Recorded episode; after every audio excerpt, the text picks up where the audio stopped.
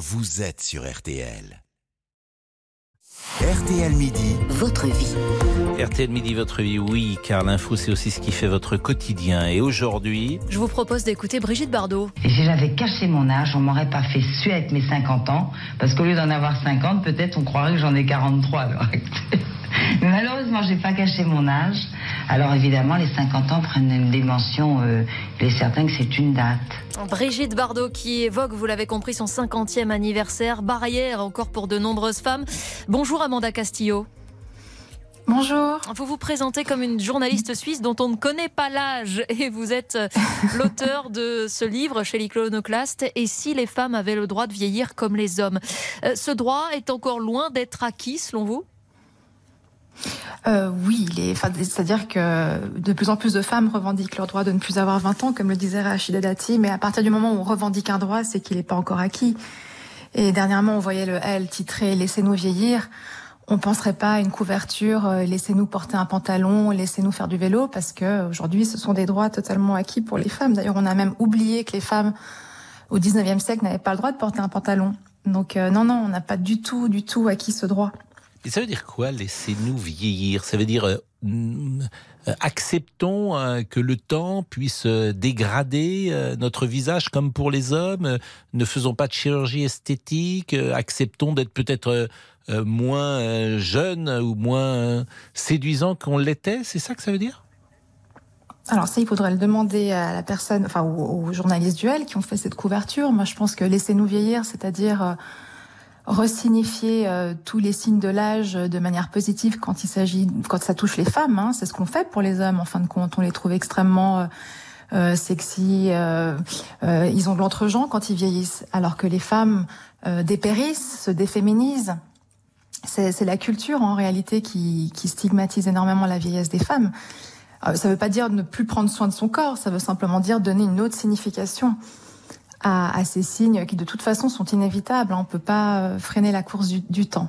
Ju- Justement, ces signes, ils semblent euh, paradoxalement plus facilement à accepter. On a noté euh, ces femmes qui assument leurs cheveux blancs, par exemple, on pense euh, en France à Sophie Fontanelle. Ce sont des avancées pour vous, ça? Oui, euh, je pense que c'est très important qu'on puisse voir tout, tout type de corps dans, les, dans notre espace culturel, que les femmes osent se montrer avec des, des cheveux blancs, des, des bras, euh, qu'elles osent porter des jupes euh, avec des bras qui tombent. On va finir par s'habituer finalement si on nous trouve cool avec euh, avec des signes visibles de l'âge, tout comme on le fait avec les hommes. Finalement, ils n'ont pas du tout honte de leur corps. Eux, ils s'affichent, euh, voilà, chauves, bedonnants, et puis on les met avec, dans les bras de femmes de 20 ans, et tout le monde trouve ça super.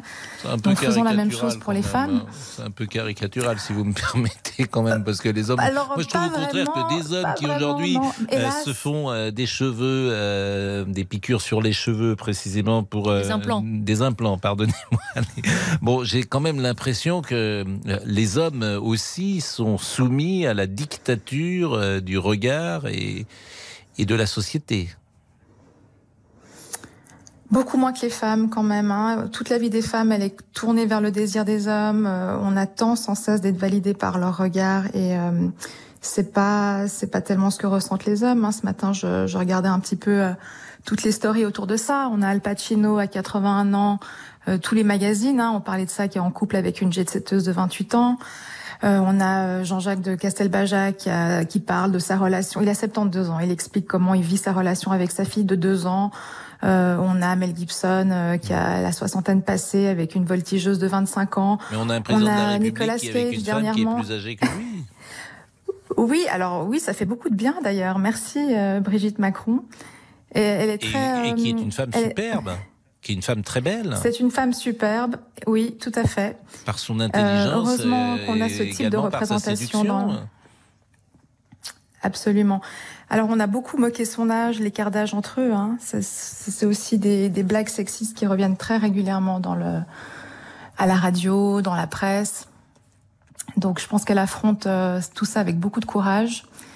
Et d'ailleurs, elle le dit elle-même, elle ne comprend pas le terme de cougar, hein, parce qu'elle a toujours été attirée par des hommes de son âge, et Emmanuel Macron, finalement, c'est une exception dans son parcours amoureux, mais on la qualifie de cougar en permanence.